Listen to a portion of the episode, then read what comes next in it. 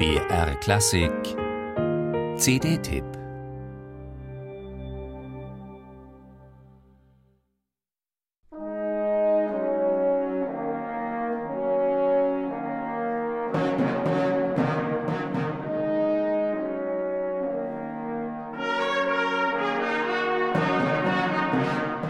So hat man die Fanfare aus Leos Janaceks Sinfonietta wohl noch nicht gehört.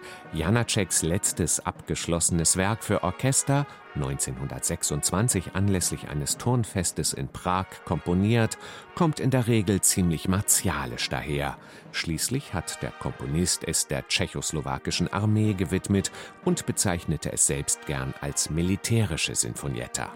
Doch unter der Leitung von Schoss van Immerseel gerät der komplexe und schwer zu spielende Bläsersatz, der neuen Trompeten, zwei Basstrompeten und zwei Tenortuben samt Kesselpauke nicht verwegen kämpferisch, sondern beinahe warmherzig, wehrhaft schon, aber nicht kriegerisch.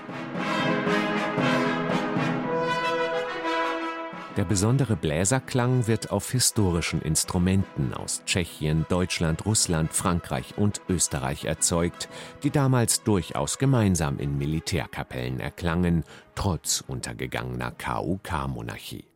Außerordentliche Klangfarben sind auch in den drei mittleren Sätzen von Janaceks Sinfonietta zu hören, etwa wenn im dritten Satz die hohen Bratscher-Stimmen auf Darmsaiten intoniert werden.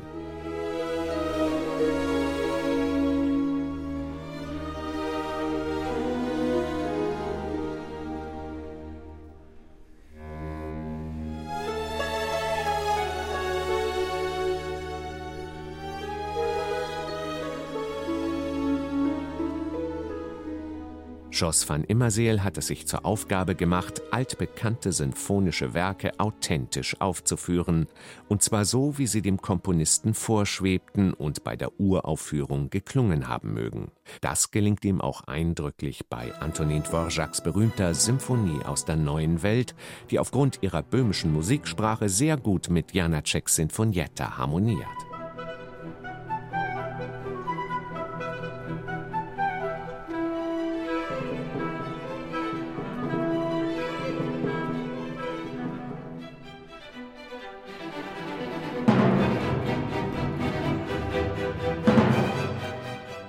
Anima Eterna Brügge beeindruckt mit differenziert warmem Klang, präziser Rhythmik und ausgefeilter Dynamik.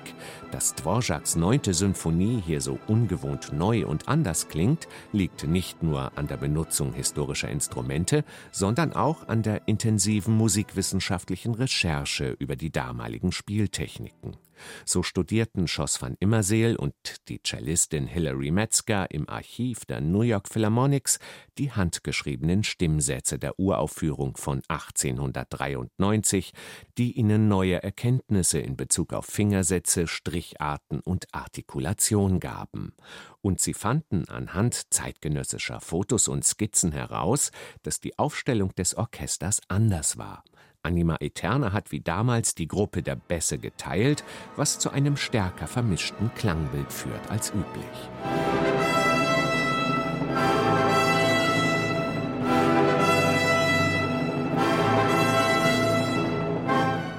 Dvořáks berühmteste Symphonie steht sicherlich in den meisten CD-Regalen der Klassikliebhaber, doch sollte man sich diese Interpretation des umtriebigen Belgiers Schoss van Immerseel ruhig daneben stellen. Sie ist herausragend, empfindungsvoll und beseelt.